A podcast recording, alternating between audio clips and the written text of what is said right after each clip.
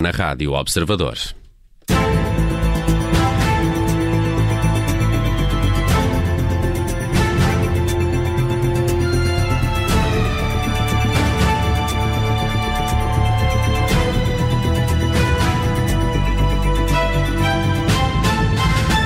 E para o direto ao assunto desta manhã, é nosso convidado Ricardo Mexia, presidente da Associação Nacional de Médicos de Saúde Pública. Muito bom dia, Ricardo Mexia, bem-vindo. Olá, muito bom dia. Vamos aqui olhar esta nova variante do coronavírus e o que é que ela pode representar também para o que se segue no combate a esta pandemia, numa entrevista conduzida por Carla Jorge de Carvalho e Paulo Ferreira. Ricardo Mexia, bom dia. O que é que já sabemos afinal sobre esta nova variante então do, do coronavírus? Bem, o que nós sabemos é, é que, uh, fruto da vigilância virológica, ou seja, aquele que é o acompanhamento feito das estirpes que vão circulando, é que há de facto agora uma nova estirpe a circular, particularmente em Inglaterra. E aparenta, uh, fruto de uma alteração naquela proteína spike, que é a proteína que, tem, uh, que se liga às células que vai depois infectar e que aparentemente tem uma maior capacidade de se ligar a essas células. E isso faz com que a sua capacidade de transmitir possa também ser eh, mais eh, elevada. E daí que haja aqui uma genuína preocupação fruto desta maior capacidade de transmissão e o que isso pode implicar no ritmo da pandemia. Hum, e, portanto, é, é mais contagiosa, como explicou, eh, mas a taxa de mortalidade é ou não superior?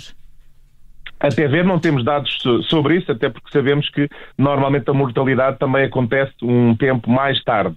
Até ver, não há indicação em relação à severidade e, portanto, que haja uma maior uh, mortalidade também uh, associada. Mas isso, como digo, dependerá também dos dados que estamos a recolher e uh, a verificar se é algo que nós só conseguimos constatar um pouco mais para a frente, não é? Uhum. Estamos Mas, a monitorizar esta situação. Independentemente da taxa de mortalidade ser ou não superior, o facto de, de, desta nova variante induzir um maior número de contágios não é, à partida, logo um fator de risco acrescido? Eh, no sentido do agravamento da, da disseminação da doença, sim. E da mortalidade a prazo também. Diga? E da mortalidade, o número de pessoas que, que, que, acabam por morrer, porque se há mais pessoas contaminadas, eh, aplicando a mesma taxa de mortalidade, vão morrer mais pessoas. Mesmo que a severidade não seja pior, eh, é natural que se temos um número mais elevado de pessoas, isso também possa ser mais grave por essa via, sim, naturalmente. Hum, eh, mas, mas em relação aos sintomas, estamos a falar exatamente dos mesmos ou há algo que distinga eh, esta nova estirpe da, da anterior, daquela que é mais comum nesta altura na Europa? Eu penso que até agora não há diferença substancial em relação à sintomatologia, mas também em relação à, à, pandemia por Covid, se há coisa que nós já constatamos é que a sintomatologia é muito heterogénea. Isso uhum. contrasta muito com a gripe, por exemplo, em que tipicamente nós conseguimos, com os sintomas, traçar aquilo que é o chamado síndrome gripal. Em relação à Covid, é bastante mais difícil porque há pessoas que apenas apresentam tal perda do olfato, outras têm apenas queixas gastrointestinais, portanto é muito heterogénea uh, a manifestação, uh, mas até ver, não aparenta haver diferença em relação à sintomatologia por parte desta nova estirpe que está a circular. E há até os assintomáticos, não é? Aqueles que uh, têm a doença, mas não têm sintomas, não é? Tal e qual. Ou seja, é muito variado e, portanto, nós temos dificuldade em fazer o diagnóstico sem utilizar um teste diagnóstico laboratorial. E já os testes que são feitos, que estão a ser feitos, eh, conseguem distinguir uh, as contaminações por cada uma destas duas variantes? Isto é, é no resultado desses testes que se percebe se a pessoa está contaminada com uma variante ou outra variante? Eh, temos dois tipos de testes, ou seja, os testes genericamente que identificam a presença de SARS-CoV, e esses são genéricos, não permitem saber qual é a estirpe, e depois temos a tal sequenciação genómica, que é feita por uh, amostragem na população, ou seja, nós não uh, um, fazemos essa sequenciação para todas as amostras, fazemos para uma proporção das amostras, para conseguirmos acompanhar a evolução da situação, e essa sim, que é uma análise muito mais detalhada, permite perceber exatamente a diferença. Aliás, uh, este acompanhamento que eu referi há pouco inclui precisamente essa sequenciação e permite-nos ver as pequenas mudanças, muitas delas que não têm qualquer significado nem na transmissão nem na severidade, mas que nos permitem acompanhar um pouco o percurso da doença, os, as suas cadeias de transmissão um, por, um pouco por todo o mundo. E, portanto, esses testes mais detalhados, sim, permitem destrinçar qual é a estirpe. O teste diagnóstico, digamos assim, uh, mais simples, não. Apenas permite identificar a presença do vírus genericamente. Hum, nós eh, temos, temos ouvido explicações de que uh, tem havido vários estirpes, tem havido algumas modificações ao longo destes, destes meses de pandemia. Este causa maior preocupação, e aparentemente causa, não é? Porque estamos a assistir até ao encerramento de, de fronteiras, alguma justificação para que este cause maior preocupação do que os outros? Sim, nós temos milhares de, mutações que já ocorreram. Os vírus também uh, têm essa uh, mudança, não é? Tal como nós, humanos, não somos todos iguais, os vírus também vão uh, mudando. e, portanto, isso é absolutamente normal. O que nos preocupa é quando essa mudança condiciona uma mudança, seja no padrão de transmissão, ou seja, o que está aparentemente a acontecer com esta estirpe, ou no padrão de severidade. Portanto, essas são as preocupações que, que temos em particular. Nesta situação em concreto, fruto desta maior uh, incidência, uh, naturalmente estamos preocupados porque isso pode uh, fazer mudar o ritmo de crescimento da pandemia. E, portanto, isso é algo que está a gerar apreensão em diversos contextos e daí que haja vários países a implementar medidas restritivas no sentido de conter a situação onde ela já existe uh, e, e, para tentar eh, controlar a expansão para outras áreas. Uhum. E já olhando agora para essas medidas, Ricardo Mexia, eh, sabemos também, de acordo com a informação disponível agora, que em princípio esta nova variante não, não, não terá qualquer impacto na eficácia das vacinas uh, que, estão, que estão a começar a ser administradas em vários países. Por que então uh, esta reação em poucas horas, com encerramento de fronteiras, controles à, à chegada de pessoas que provêm do Reino Unido, sendo que esta nova variante também já estará espalhada por, por, por outros países. Isto é, justifica-se este regresso quase a março?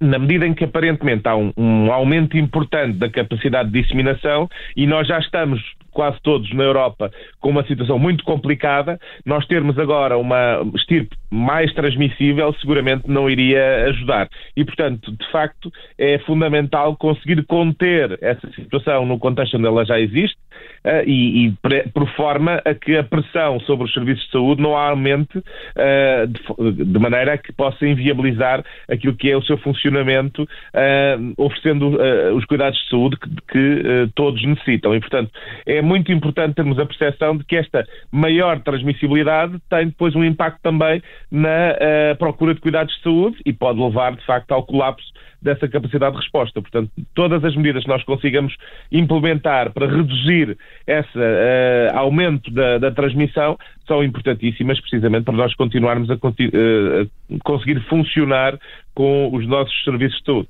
Portanto, no âmbito da saúde pública, eh, não considera recomendável que, por exemplo, imigrantes portugueses que estejam nesta altura no Reino Unido venham a Portugal nesta, nesta altura das festas? Pois, é uma decisão muito difícil, mas de facto, fruto desta circunstância, provavelmente eh, as medidas que já outros países adotaram são mais eficazes. É, é muito lesivo da, enfim, da, da, nossa comunidade que está, que está fora do país, na medida de não poder vir a, a comemorar esta festividade a Portugal, mas de qualquer forma também o que estamos a dizer é que as pessoas devem tentar reduzir uh, esses contactos sociais. Eu, eu, percebo que é uma situação muito complicada do ponto de vista social uh, e familiar, mas uh, de facto, atendendo à circunstância, talvez seja mais avisado evitar essa transmissão e também naturalmente que a nossa comunidade que está fora do país também não pretende uh, colocar em risco as, os seus familiares, as, as, pessoas que lhes são mais próximas e, portanto, eu penso que também terão compreensão em relação a esta matéria, apesar deste longuíssimo ano que todos estamos a, a viver e que com todas as restrições que isso tem implicado. É, que parece que não tem fim. Uh, e, e, esta nova variante, Ricardo Mexia, em termos de regras internas, já temos o quadro definido para o Natal uh, e para a passagem de ano. Acha que uh, isto vem alterar de alguma forma a, a, maneira como as autoridades de saúde estão a encarar este período agora, estas semanas, e deve justificar, justificar alguma alteração no sentido do endurecimento das regras que estão em vigor? Bem, é, é muito importante percebermos que nós ainda estamos muito longe de ter a situação resolvida. E, portanto, todas as medidas para reduzir os contágios no Natal, e nós já sabíamos e já sabemos que vai haver um aumento, um, porque temos a experiência, por exemplo, do, do Dia da Ação de Graças no, nos Estados Unidos e, e o, o, aumento enorme de casos que, que se lhe seguiu, uh, e, portanto, temos que tentar reduzir esse aumento o máximo possível. A situação ou a circunstância agora desta nova mutação é mais um sinal de que, de facto, não podemos baixar a guarda e que temos que ser particularmente assertivos neste momento agora do, uh, do Natal e, e portanto, é, é, fundamental que as pessoas tenham a percepção do risco e que evitem uh, a transmissão da doença. Até ver, nós não temos evidência de grande circulação desta nova estirpe em Portugal, um, mas essa vigilância uh, está a acontecer e, portanto, se surgir, ela também será identificada, naturalmente. Hum, a Direção-Geral de Saúde já emitiu uma nota a dizer que não há motivo de preocupação relativamente a esta nova estirpe. Subscrevia esta, esta, esta indicação nesta altura? Eu penso que temos que ser cautelosos e, atendendo ao mundo em que vivemos e, e, e, a incerteza que rodeia toda esta pandemia, eu penso que temos que ser eh, cautelosos. E, portanto, nesse sentido, eh, nós não temos para já as de cá, mas eh, é uma questão de tempo até eventualmente conseguir começarem a surgir casos. E, portanto, temos que ser cautelosos nesse sentido e, portanto, acho que devemos estar apreensivos em relação a esta situação e fazer aquilo que estiver ao nosso alcance, precisamente para evitar que isso se possa tornar um problema com maior significado em Portugal. Eh, há alguma indicação especial que as autoridades de saúde em Portugal tenham dado à, comunidade médica, no fundo a quem está no terreno, na primeira linha a lidar com esta, com esta pandemia, sobre esta nova variante? Eh, e seria justificado de alguma forma algum tipo de, de comunicação ou de informação? Eu julgo que não é, tem, tem escasseado essa, essa informação, ou seja, a informação chega aos profissionais por via das normas e orientações que estão emitidas.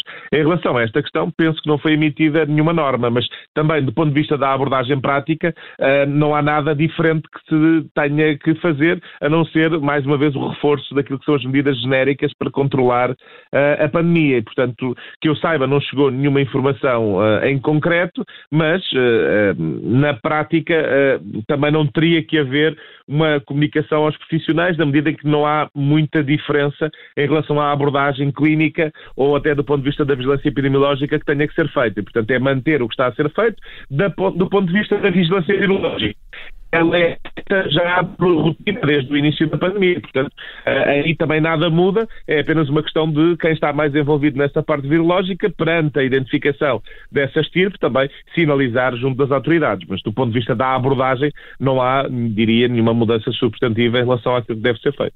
Portanto, quem está a respeitar as regras eh, que estão recomendadas nesta altura continua igualmente protegido uh, em relação a esta, a esta, nova, a esta nova estirpe, apesar dela ser mais contagiosa do que aquela que conhecemos?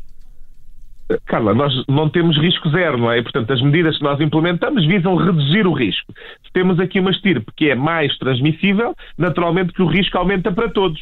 A circunstância em Portugal é que nós, aparentemente, ainda não temos particular registro desta estirpe estar a circular. Agora, eh, nós, lá está, as medidas que implementamos reduzem o risco, não o anulam. E, portanto, é, é nesse sentido que temos sempre trabalhado, é no sentido das pessoas se protegerem, visando a tal minimização do risco. Estamos a falar então de um contexto que é clinicamente semelhante, mas que aumenta a velocidade de transmissão eh, e potencialmente também o número de infectados, certamente. E isto, Ricardo Mexia, vamos viver com estas notícias regulares eh, durante muitos meses? Meses, eh, novas variantes com, com, com, com riscos diferenciados. Vamos ter que nos habituar a isto? Esta é uma realidade que é desde o início, não é? Eh, eh, portanto, até, por exemplo, aquela situação que se viveu na Dinamarca com a, com a questão das martas também teve a ver precisamente com a identificação de uma variante. E, portanto, isto faz parte do, do processo, eh, como de resto faz parte do processo de outras doenças. Em relação à gripe, esta vigilância também acontece todas as épocas e nós tentamos identificar o que é que é de novo, o que é que há de diferente Uh, na, uh, das diversas tipos. E, portanto, enfim, é, é um processo absolutamente uh, normal que, perante o surgimento de uma alteração que influencia ou a severidade ou a disseminação, naturalmente nos gera apreensão e têm que ser implementadas as medidas necessárias. Agora, eu acho que sim, acho que vamos continuar a ter esta monitorização, particularmente porque a situação ainda está longe de estar resolvida. Muito bem, Ricardo Mexia, Presidente da Associação Nacional de Médicos de Saúde Pública, muito obrigado por estes esclarecimentos no Direto ao Assunto e bom resto de dia, Ricardo Mexia. Muito obrigado também, umas boas festas e, e também eh, seguras para todos. Obrigado. Bom Natal.